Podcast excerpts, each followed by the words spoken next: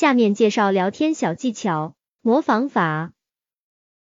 模仿法就是模仿对方说话，对方说什么我就说什么，对方想什么我就想什么，对方用的什么句型我就用什么句型，对方用的什么思维逻辑我也用什么思维逻辑。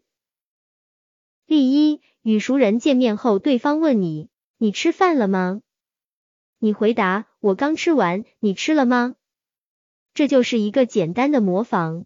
对方问你，你就问对方同样的问题。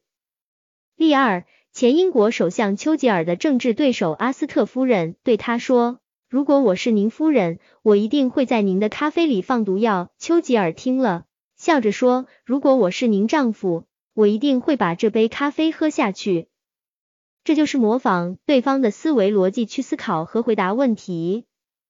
第三，俄国诗人马雅可夫斯基有一次戴一顶破帽子外出，有人嘲笑他：“喂。”你脑袋上的那个东西是什么玩意？是帽子吗？诗人反问：你帽子下面的那个东西是什么玩意？是脑袋吗？这就是模仿对方的思维和句型。